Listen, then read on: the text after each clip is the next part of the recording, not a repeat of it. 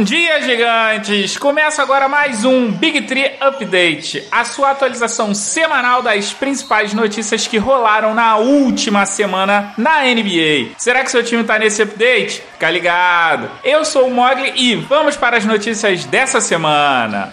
Se as atividades da NBA forem retomadas, alguns times terão desfalques para continuar a atual temporada. O pivô Kevin Looney, que só jogou 20 das 65 partidas disputadas pelo Golden State Warriors nessa temporada, passou por uma cirurgia na última quarta-feira, dia 20 de maio, para reparar uma lesão em um músculo do abdômen. A expectativa é que o pivô só volte a jogar na próxima temporada.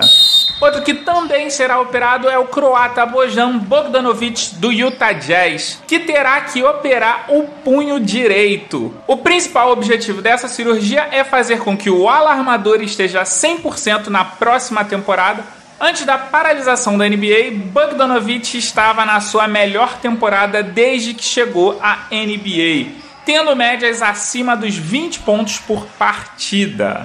Quem está recuperado e pronto para voltar é o Blake Griffin, o ala pivô do Detroit Pistons, que passou por uma artroscopia no joelho direito em janeiro, disse ter se recuperado do procedimento e só não voltou à rotina de treinos normal por conta do isolamento social.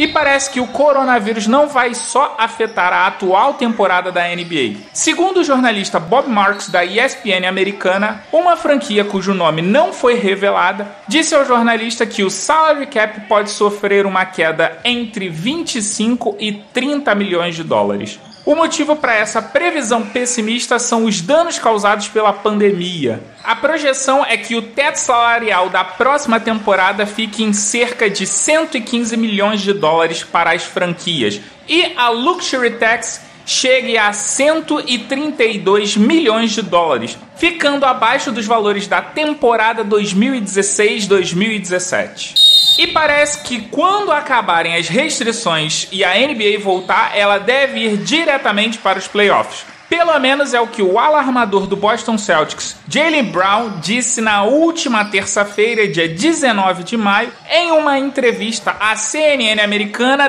dando a entender que esse é um pensamento da maioria dos jogadores. Brown é vice-presidente da Associação de Jogadores da NBA. E sabe quem não tem tanta certeza quanto Brown? O presidente da Associação de Jogadores da NBA, Chris Paul, que disse que apesar dos jogadores estarem com uma vontade de voltar às atividades, as respostas sobre o retorno da NBA são incertas. O armador e o comissário da liga fizeram uma videoconferência na última sexta-feira com outros jogadores que deram seu veredito sobre problemas que a liga enfrentaria devido à pandemia do coronavírus. Chris Paul disse que a parte da segurança ainda não foi definida, mas que todos os esforços estão sendo feitos para o retorno seguro. Porém, segundo Adrian Wojnarowski e Zach Lowe, ambos da ESPN americana, os times da NBA foram informados que no dia 1 de junho receberão orientações sobre o retorno da NBA, chegando ao fim da paralisação que atinge a liga desde o dia 11 de março. As franquias e a Associação de Jogadores da NBA esperam que nessa data Adam Silver dê o sinal verde para o retorno da temporada no meio do mês de junho, com as partidas voltando a acontecer em meados de julho.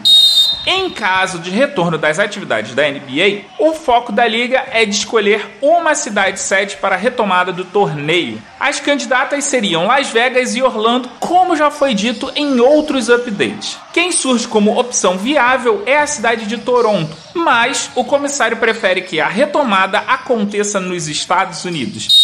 E é aí que a cidade de Orlando, mais precisamente o Disney World Resort de Orlando, é o grande favorito para receber o restante da temporada 19-20 da NBA. O parque agrada a liga no quesito infraestrutura e organização, já que para que tenha o prosseguimento da temporada vai ser necessário prevenir e pensar em todas as hipóteses possíveis. Dessa forma, um lugar preparado e equipado seria o fundamental. E quem está na expectativa do retorno é LeBron James. O jogador do Los Angeles Lakers revelou no programa do YouTube After Party lançado na última segunda-feira que ainda não desistiu da temporada e deseja que o retorno aconteça mais cedo ou mais tarde. E por falar em LeBron, o jogador vai ser um dos produtores do longa-metragem da Netflix, com o nome provisório do filme de Hustler. E o filme vai contar com Adam Sandler no papel principal. A obra terá a história de um olheiro da NBA que foi demitido injustamente, que tenta voltar para a liga e encontra um jogador talentoso fora dos Estados Unidos. E se você pudesse decidir com qual das 30 equipes da NBA um determinado jogador iria assinar? Bem, essa é a proposta do armador do Brooklyn Nets, Spencer Dinwiddie. O jogador estabeleceu a meta de 24,6 milhões de dólares em bitcoins para o GoFundMe. Caso a meta seja atingida, ele assinará um contrato de um ano com uma franquia da NBA escolhida pelos fãs. Caso esse valor não seja atingido, todo o dinheiro arrecadado será doado para a caridade. Um detalhe importante é que o contrato de Dinwiddie com o Brooklyn Nets só termina na próxima temporada, 2020-21 além dele ter uma opção de renovação por mais uma temporada, recebendo 12,3 milhões, o que levaria essa decisão só para depois da temporada 21-22. Uma forma disso acontecer mais rápido seria o jogador abrir mão da sua opção de renovação, se tornando agente livre ao final da próxima temporada, podendo assinar com qualquer franquia. E antes de terminar, eu preciso informar que infelizmente não teremos update na semana que vem.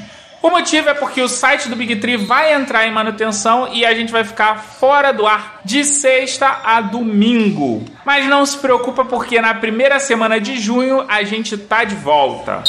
Agora que acabou, eu te pergunto: gostou? Não esquece de recomendar o Big Tree para todo mundo que curte NBA e quer ficar bem informado. Além de curtir, compartilhar e seguir o arroba BigTreeBR. B-I-G, o número 3, B e o R, tanto no Twitter quanto Instagram ou Facebook. Lembrando que no Facebook nós temos um grupo para os ouvintes. No site você encontra todas as informações referentes a todos os episódios. Acesse lá em bigtree.com.br. Você pode nos ouvir em qualquer agregador de podcast da sua preferência, além de Deezer, iTunes, Google Podcast e Spotify. Não deixe de nos dar aquela forcinha no padrinho padrim.com.br barra bigtree. Eu vou nessa e deixo aqui o meu beijo. Até daqui a duas semanas e tchau! Léo Mogli Edições